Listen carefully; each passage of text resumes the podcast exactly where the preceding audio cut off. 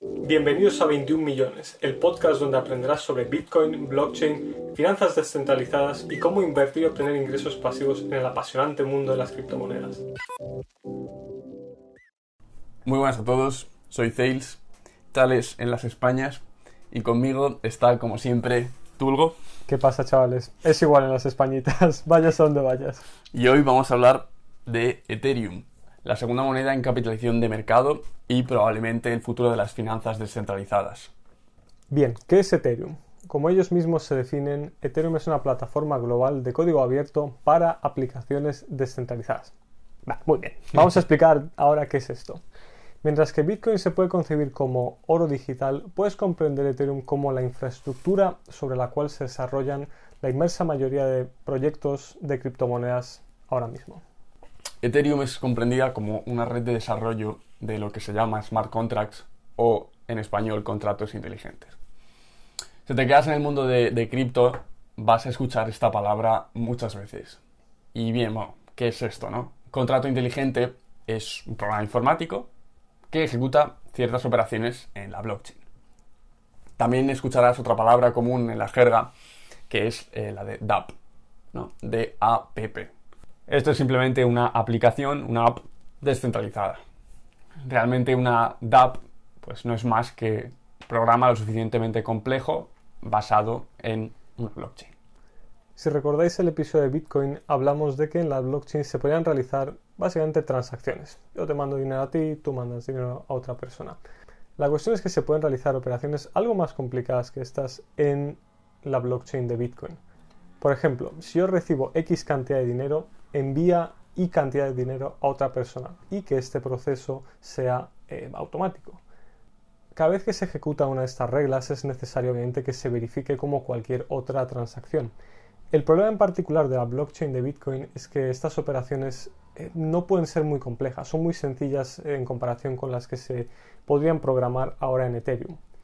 Por ejemplo, en la blockchain de Bitcoin no se pueden generar distintos, eh, distintas monedas o distintos tokens que no sean Bitcoin. De manera muy sencilla puedes entender Ethereum como un sistema de desarrollo propio. La red de Ethereum consiste en un conjunto de ordenadores que ejecutan los contratos inteligentes de los que hablábamos antes de manera descentralizada.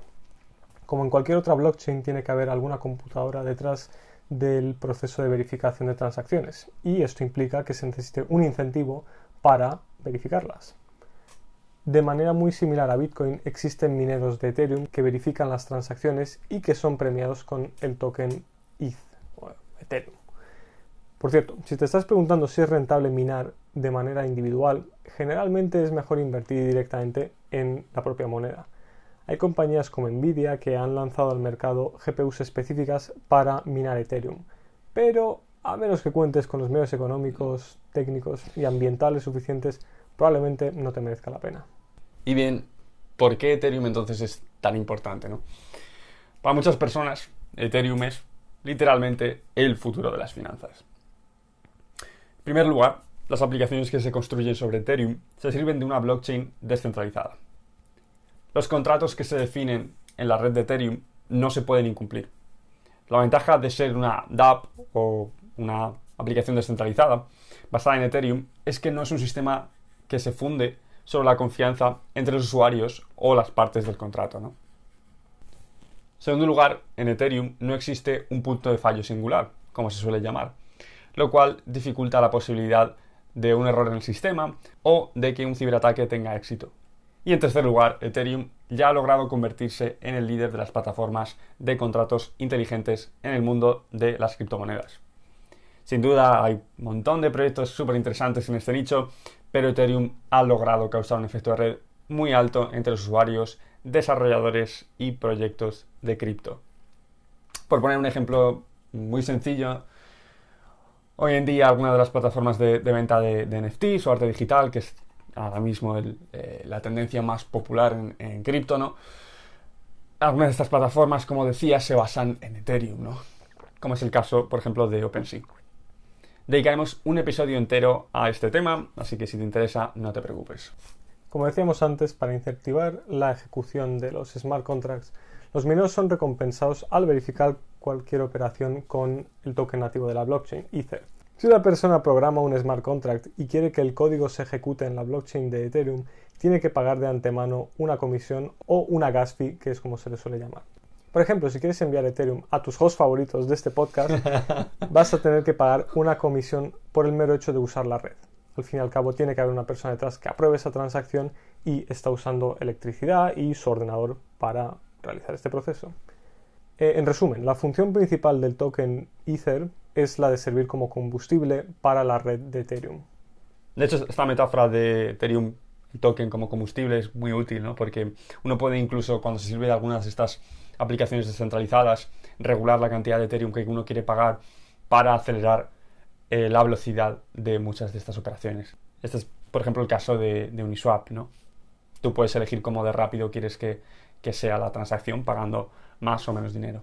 Sí, puedes pensarlo como si cada transacción eh, la llevases a subasta y los mineros aceptan esas transacciones en función de pues, la que más dinero proponga o la que más dinero eh, dé al minero es la que va a ser aceptada antes. De cualquier forma, el sistema económico de Ethereum es reformado de vez en cuando y es más, recientemente se han propuesto una serie de cambios, una serie de mejoras para este sistema bajo el nombre de EIP 1559, ¿no? EIP 1559.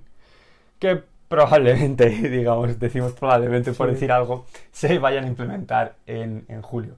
Ya sabemos que las promesas en cripto, pues generalmente suelen tardar un tanto en, cumplirse, pero bueno, ¿en qué consistiría de cualquier manera este, este protocolo? Si te has fijado, a diferencia de Bitcoin, no existe un límite en la oferta de Ethereum. Si vas a una página como CoinMarketCap y ves el supply, ¿no? la oferta que hay de, Ethereum, verás que no tiene un, límite, no, no se marca ningún número específico. Y de hecho, ese número cada vez va en aumento es decir, la oferta en circulación de Ethereum cada vez es mayor. Esto significa que hasta el momento Ethereum ha sido un token inflacionario. El protocolo EIP 1559, que por cierto, EIP eh, e simplemente significa propuesta de mejora de Ethereum, este protocolo, como decía, busca estabilizar el precio de las gas fees e introducir, esto es lo más interesante para, para mí, vamos, y para gran parte de la comunidad, un mecanismo deflacionario en la economía de Ethereum. ¿Qué significa esto? Para cada transacción que se realiza en la red de Ethereum, como ya sabes, hay una comisión asociada. Y cuando se implemente este, este protocolo, parte de esa comisión se va a quemar, se va a destruir. Efectos prácticos, esto es lo más importante que tienes que saber. Sin embargo, este protocolo tampoco convertiría a Ethereum en un token deflacionario, pero al menos introduciría la posibilidad de que en un futuro fuera una moneda deflacionaria. Aparte de las gas fees, hay que considerar que cuando se mina un bloque nuevo de Ethereum, al minero se le otorga una recompensa que viene prácticamente de la nada. Se acuñan nuevas monedas y se entregan esas monedas al minero. Eh, ¿Qué ocurriría? Que si la cantidad de monedas que se destruyen con este protocolo fuese inferior a la cantidad de monedas que se crean al crear nuevos bloques, está claro que la moneda de Ethereum no sería deflacionaria, seguiría teniendo inflación. Mientras grabamos este episodio, Ethereum se encuentra en máximos históricos en torno a los 2.050-2.080 dólares después de una larguísima acumulación de 7 semanas. Hay que tener en cuenta que Bitcoin ha triplicado su valor desde su máximo histórico en 2017 sin embargo, Ethereum en comparación ha subido solo un 45% desde ese máximo histórico. Solo esto en 45% en términos de, mercado de cripto es una porquería, vamos. Sí, cuando lo comparas con Bitcoin, la moneda por excelencia, ves que ha triplicado el valor y Ethereum Exacto. no se ha movido. Es decir, hay, gente que, se, que estaba... hay gente que se pone muy nerviosa. Hay gente que se pone muy nerviosa y que piensa que Ethereum es una stablecoin, es como el dólar, ¿no? que no se mueve. Pensamos que respecto a Bitcoin, Ethereum es una mejor inversión en estos momentos y seguramente para el resto de este ciclo. No solo por la razón que acabamos de comentar, sino porque hay toda una serie de cambios que se implementarán a lo largo del año y que mejorarán ampliamente la red de Ethereum. Nos parece Ethereum una sólida inversión para cualquier portfolio, particularmente para aquellas personas que no quieran asumir mucho riesgo. Ethereum ya se ha probado como un proyecto fundamental en el mundo de cripto y si consideramos que es la segunda moneda por dominancia de todo el mercado, el precio no puede fluctuar tanto como algunas monedas que acaban de salir hace meses. Como mencionamos en un episodio anterior, las comisiones de la red de Ethereum en estos momentos son muy altas. Eh, esto es lo que ha causado gran parte de, la insatisfacción por parte de una inmensa cantidad de inversores en la comunidad. Y es cierto que para el inversor medio pues es inviable servirse de cualquier aplicación basada en Ethereum. Y de hecho es que estas son muchas, ¿no? Algunas como Uniswap, que era un pilar central del mundo de la inversión en cripto. Por esta razón mucha gente empezó a desconfiar de Ethereum y a apostar por otros ecosistemas como Cardano, Polkadot o Binance Chain a modo de inversión alternativa. Y por cierto, de hecho estos proyectos sí que han sido mejores inversiones que Ethereum en los últimos meses. El caso es que la serie de cambios que tendrán lugar en Ethereum probablemente restauren la confianza que muchos inversores han perdido recientemente. En fin, ¿en qué se basan estos nuevos cambios? Vamos a hablar un segundo antes de eh, los problemas que tienen la blockchain de Ethereum ahora mismo. Debido a que para computar una transacción en la blockchain, ya sea la de Ethereum o la de Bitcoin, es necesario conocer todo el estado anterior de la blockchain, esto hace que el proceso se ralentice con el tiempo, ya que la blockchain va siendo cada vez más grande, cada vez más datos y se necesite un mayor poder de computación para poder verificar las transacciones realizadas. Ahora mismo la blockchain de Bitcoin puede procesar alrededor de 3 a 7 transacciones por segundo, mm. mientras que la red de Ethereum puede soportar como máximo unas 30. Si lo contrastamos con VisaNet, la red de pagos de Visa, esta puede alcanzar las 65.000 transacciones por segundo, según dice su página web. Hmm. Aparte de la congestión que esto está produciendo actualmente en la red de Ethereum, que es la causa de que las gas fees actuales sean tan altas, conlleva una serie de problemas adicionales. En particular, si es necesario mayor poder de computación para poder aprobar las transacciones realizadas, esto implicaría que muchas personas no podrían participar en el proceso, debido a lo caras que son las GPUs especializadas en minar. Y por tanto, que todo el poder de computación se concentre en torno a una minoría que puede permitirse estas GPUs. Además de que esto va en contra de la visión actual de Ethereum, una visión, digamos, un Internet descentralizado, pues el proyecto está pensado de tal manera que uno pueda incluso participar en la blockchain pues con una Raspberry Pi que cueste menos de, 100 euros o bueno, 200 euros. Aparte de eso, también supone un problema para la seguridad de la red. En caso de que un grupo de personas controlaran más de un 51% del poder computacional, podrían manipular cualquier transacción realizada de hecho, esto fue recientemente eh, una, amenaza que enviaron los mineros, un grupo de mineros, a través de Twitter para mostrar su poder el 1 de abril. Finalmente dejaron de esa amenaza por razones que ni siquiera merece la pena explicar en este episodio. Para aliviar estos problemas se están desarrollando toda una serie de tecnologías que pretenden descongestionar la red. Vamos a hablar ahora mismo de los rollups y en particular de los optimistic rollups. Los rollups consisten en realizar operaciones fuera de la blockchain principal y posteriormente añadir los datos de esas transacciones a la blockchain sin necesariamente realizar las operaciones en la blockchain principal. Si recordáis el episodio de Bitcoin, veréis que para probar una transacción hace falta toda una serie de datos que al encriptarlos con cierta clave generan un código único para el bloque que a su vez identifica al bloque. Si todas estas operaciones se realizan fuera de la red principal de Ethereum, cabe esperar que el funcionamiento sea más fluido y que sea más barato para los usuarios. Los Optimistic Rollups en particular emplean una red paralela a la red principal en la que realizan estas operaciones y al acabar proponen un nuevo estado a la red principal. Es decir, mandan solo la información de las transacciones realizadas a la red principal.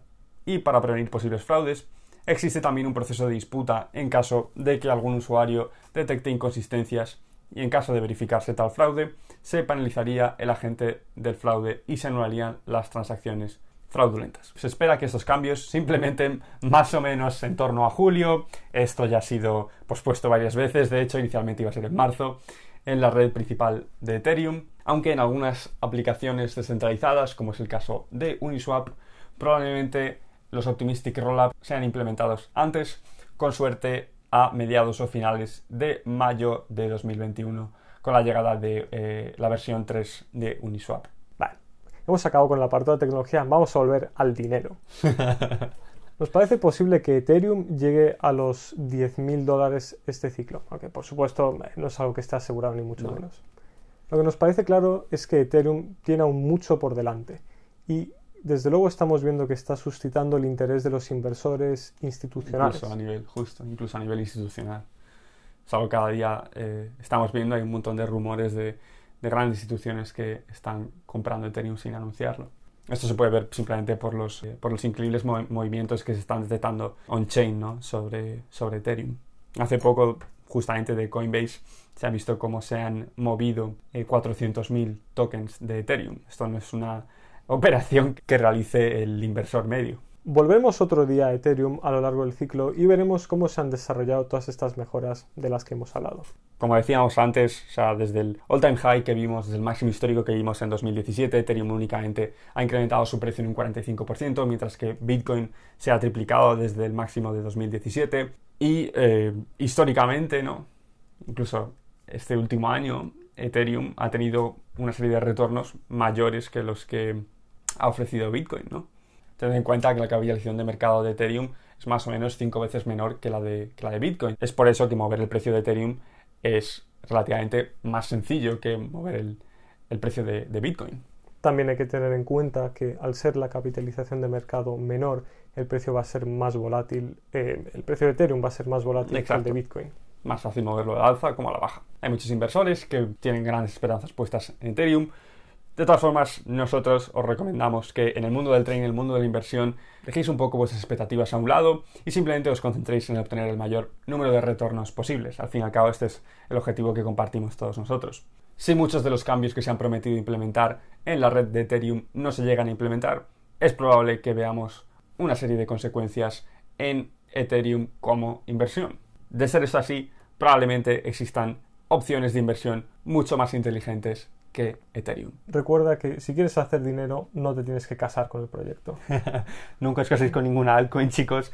De veras que no merece la pena. No hay ninguna razón para hacerlo. En el mundo de cripto hay un montón de, de tribalismo y en última instancia estamos apostando por tokens. De todas maneras, en episodios posteriores hablaremos de ecosistemas que mucha gente pensaba se habían colocado como sustitutivos de Ethereum. Véase Cardano o Polkadot, por ejemplo. Resolveremos muchas de las dudas, mitos que hay en torno a estos ecosistemas y también hablaremos de los respectivos tokens como inversiones. Esto ha sido todo por hoy. Nos vemos en el próximo episodio, chicos. Chao, besis. Saludos.